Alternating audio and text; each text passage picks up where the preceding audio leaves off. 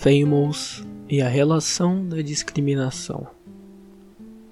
Infamous é uma série de jogos sobre pessoas com habilidades sobre-humanas que podem ser utilizadas tanto para o bem quanto para o mal. Essas habilidades podem ser de controlar papel até controlar fumaça ou neon, mais conhecido como poderes. As pessoas que têm habilidades como estas são chamadas de bioterroristas ou condutores. Depende do lado onde você está. Existe apenas um jeito de ganhar tais habilidades: nascendo com elas ou adquirindo através de um aperto de mão com um condutor que tenha nascido com poderes. Nos jogos é visível sua reputação. Ela começa no zero podendo abaixar ou subir. Mas antes que você possa fazer suas escolhas, desde o princípio você será mal visto. As pessoas que chamam de bioterroristas fazem parte ou são influenciadas pelo DUP, Departamento de Proteção Unificada, que são totalmente anticondutores, chegando a matá-los ou até mesmo prendendo em prisões feitas para eles. As pessoas que os chamam de condutores defendem o direito deles de viver em sociedade, sendo contra as forças do DUP, a semelhança do universo de Infamous como da vida real. Tendo poderes ou não, todos nós somos diferentes psicologicamente e fisicamente, mas iguais como seres humanos o que a série de jogos faz é trocar características da vida real para poderes fictícios.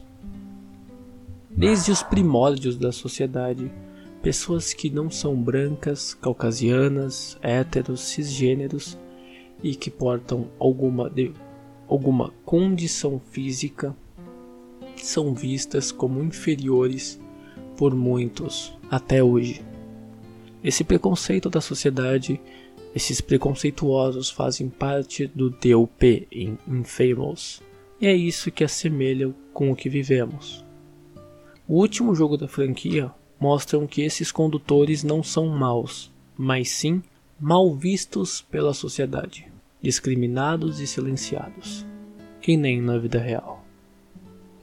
O que o que quero dizer é que o preconceito é obviamente algo irracionalmente idiota e burro, ferindo sua própria espécie por motivos que não fazem sentido. É importante vermos filmes, jogos e conteúdos artísticos que atacam o preconceito e que botam pessoas para pensar sobre seus atos, tanto individuais quanto na sociedade.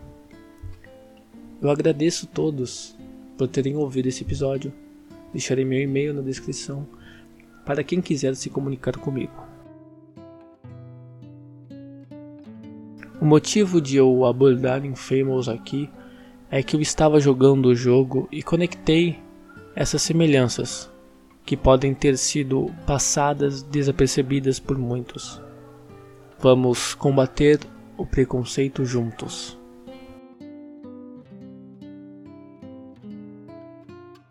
Bom, agora que eu terminei de falar em cima do roteiro, eu vou dar a minha opinião mais aberta aqui. Não só sobre Infamous, mas sobre o podcast em si e sobre o preconceito. Primeiramente, é. o preconceito é óbvio que, independente de qual preconceito, ele deve ser abominável, ele deve ser dizimado, ele deve ser exterminado, sabe? Digo, o preconceito. Eu acho que as pessoas que são preconceituosas são totalmente por influência, independente qual. É, de, influência da sociedade, ou até mesmo religiosa, grande parte das vezes. Mas eu não vou demonizar a religião por conta disso. Mas acho que em algumas religiões é visível que há pessoas preconceituosas, tanto com negros, homossexuais, qualquer tipo de pessoa.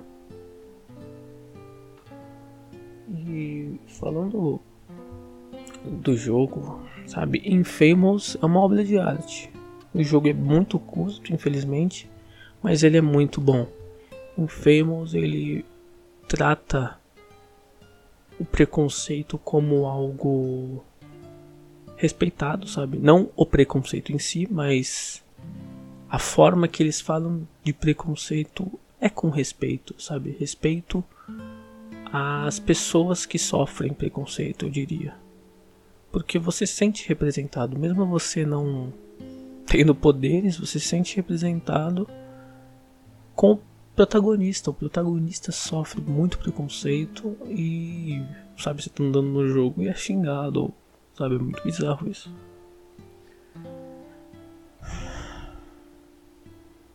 É, falando aqui sobre o podcast, hoje é é do Epicuro.